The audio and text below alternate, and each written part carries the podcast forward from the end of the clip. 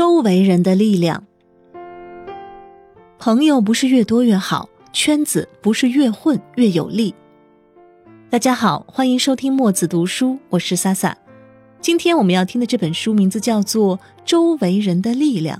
本书作者亨利·克劳德是一位心理学家、领导力专家和畅销书作者，曾经被美国《成功》杂志评为2014年个人成长领域最有影响力的二十五人之一。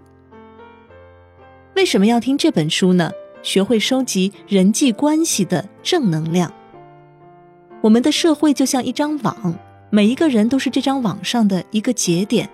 也就是说，我们跟周围人有着各种各样的联系，无论是亲戚、朋友还是恋人、同事，这些人际关系都能影响我们的思想和行为。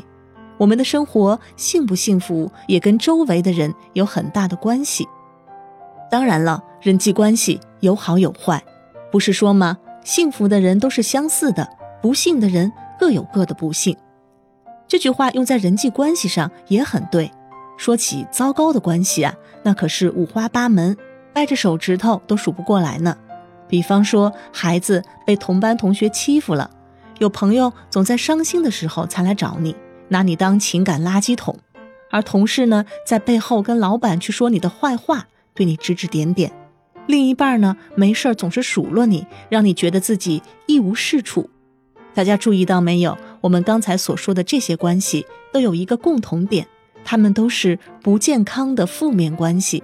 在这些关系里，你不仅心情不好，不会有什么有意义的收获，更不会让你成为你理想中的自己。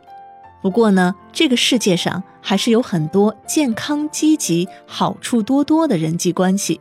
有时候，借助一些正确的方法。我们可以改善这些困扰和束缚我们的不良关系。那么，怎么才能分辨什么是好关系，什么又是坏关系呢？如何避免对我们有害的联系，建立那些有益的真实联系呢？今天呢，我就给大家带来一本国外的新书，翻译过来呢叫做《周围人的力量》，给大家讲一讲如何识别各种人际关系，他们如何来影响我们的生活。以及怎么样利用健康的关系，让我们的生活更加幸福。这本书可以说呢是适合我们所有人的，所以啊，千万不要错过。相信听完这本书，大家至少会明白下面的几个问题：第一，为什么里根总统会跟安全顾问去讨论玫瑰园里的松鼠呢？第二，一段关系怎么会让你感觉很棒，但事实上是很有害的呢？第三，为什么说？第四类关系会给我们带来正能量呢。下载墨子学堂 APP，回复邀请码六六六，更多惊喜等着您。